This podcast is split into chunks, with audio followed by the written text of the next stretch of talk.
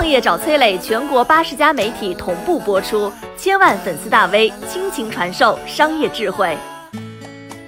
无孔不入的移动互联网真的给每个人都带来了便利吗？我们该如何为时代的落伍者考虑？早已铺天盖地、无孔不入的移动互联网，真的给每个人都带来了便利吗？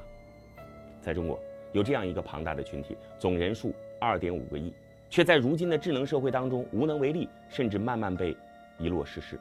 越来越多的网上购物、扫码支付，反而在限制他们的衣食住行。这个群体名叫。老年人，二零一五年，移动支付高速发展，大家买东西的时候只需要手机简单一扫，沿用上千年的现金就此落寞。但那些对智能手机一无所知的老年人该怎么办呢？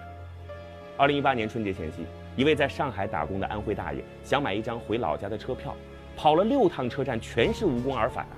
排队好几个小时，总算轮到他的时候，却被告知车票早已卖完了。回家无望的大爷扑通一声跪倒在地，嚎啕大哭。旁边有工作人员提醒他：“哎，您以后可以线上查询，网上买票啊。”大爷抹了一把纵横的老泪，说出了心酸的三个字儿：“俺不会。”二零一九年，南京一位老太太在超市买了一些日用品，递过去一百块钱的纸币，收银员却说：“扫码支付。”老太太摇着头，无可奈何地说：“我拿的是人民币，又不是假币，我用的是老人机，怎么扫码？”互联网确实缔造出崭新的世界，但对老年人来说，这个世界太过新奇，处处是难以逾越的高墙。有人甚至这样总结：互联网时代，青年人是原住民，中年人是移民，老年人则沦为了难民。难道是老人不想跟上时代的潮流吗？当然不是。这个世界的飞速变化早已超出他们的认知范围了，身体机能在衰退，学习能力在减弱。面对崭新事物，他们即便想学。也是力不从心。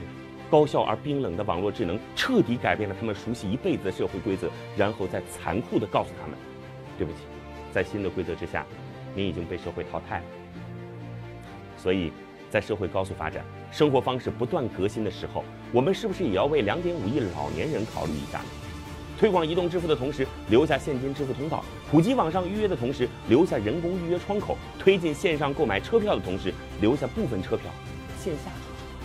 让两点五亿老年人在这个愈发智能的时代里，更独立、更方便、更有尊严的生活。没有人会永远年轻，每个人都可能成为时代的落伍者。一个文明社会不应该仅仅只关注前进的速度，更应该兼具慢一点耐心。